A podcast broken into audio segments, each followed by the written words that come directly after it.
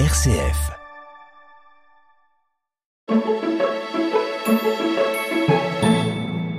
Dans cette chronique à la une, je vous propose de revenir sur l'émission Bonne Journée Roma de cette semaine en écoutant cet extrait. En parlant de la présence de Saint Don Bosco à Rome.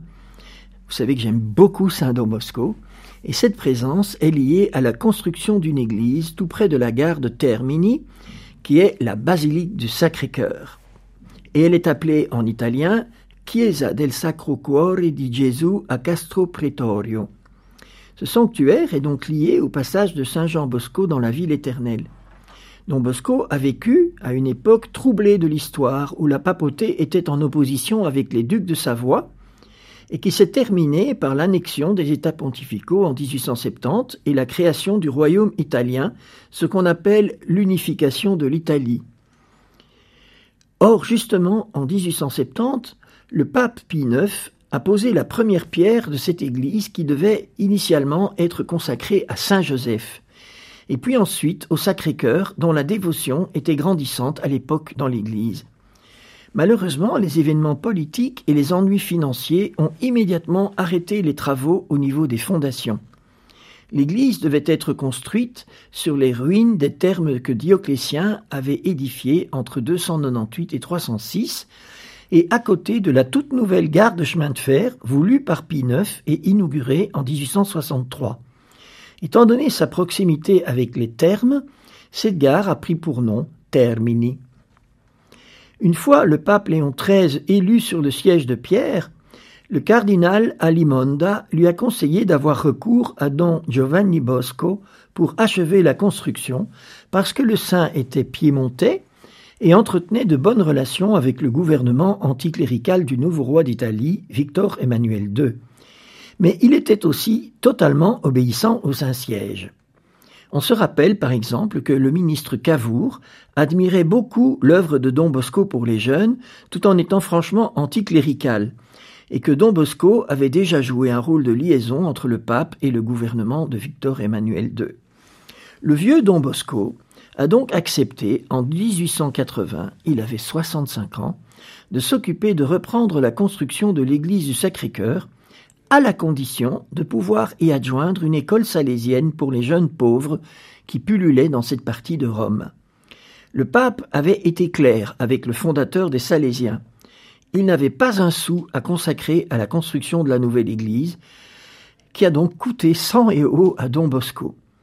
Car il n'a pas été simple de réunir les fonds nécessaires, même pour le spécialiste du fundraising qu'il était. Plusieurs fois, les fonds sont venus à manquer, et la prudence aurait voulu que les travaux soient interrompus.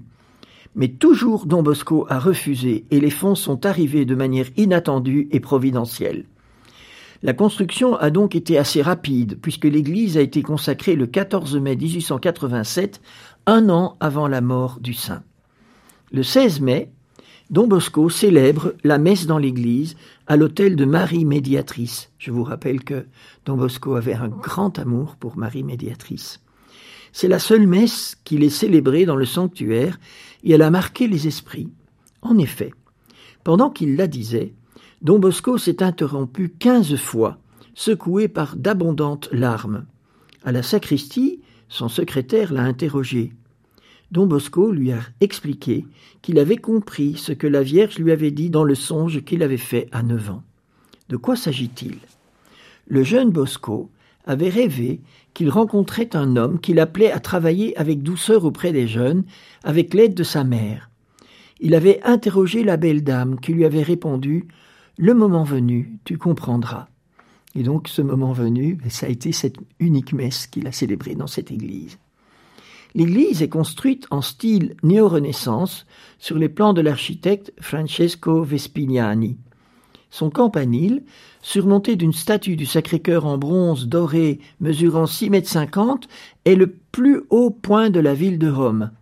La statue a été offerte par des anciens élèves des écoles salésiennes en Argentine à l'occasion de la béatification de Don Bosco en 1929. L'intérieur de l'église comporte trois nefs séparées par des colonnes de granit et richement décorées avec des marbres, des stucs et des peintures. La décoration du plafond en bois sculpté, de la coupole et des petites coupoles des nefs est l'œuvre de Virginio Monti. Les fresques de la coupole illustrent le triomphe du Sacré-Cœur.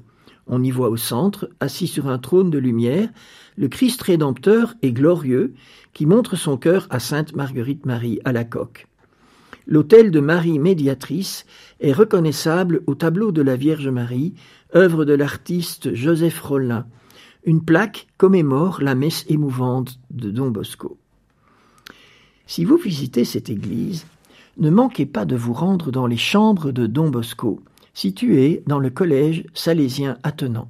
C'est là que le saint a été hébergé du 30 avril au 18 mai 1887, lorsqu'il est venu à Rome pour la consécration de l'église. Le lieu a été préservé et est devenu aujourd'hui un beau petit musée. Il s'agit d'un petit appartement comprenant un bureau et une chambre à coucher transformée aujourd'hui en chapelle. On y accède par un escalier que Don Bosco montait avec difficulté, car il avait perdu une partie de sa mobilité. On peut y trouver aussi de nombreux objets ayant appartenu au saint, comme par exemple des livres scolaires qu'il a rédigés. C'est assez incroyable de voir que cet homme, qui a donné tout son temps aux jeunes et aux seigneurs, a eu encore assez d'énergie pour écrire des livres éducatifs dans des domaines divers pour combler les manques de matériel de formation de son temps.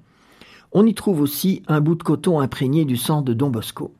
Dans ces chambrettes, Don Bosco a fait deux miracles qui ont contribué à sa béatification. L'intégralité de ce programme est à retrouver en podcast et dès à présent sur notre site internet www.rcf.fr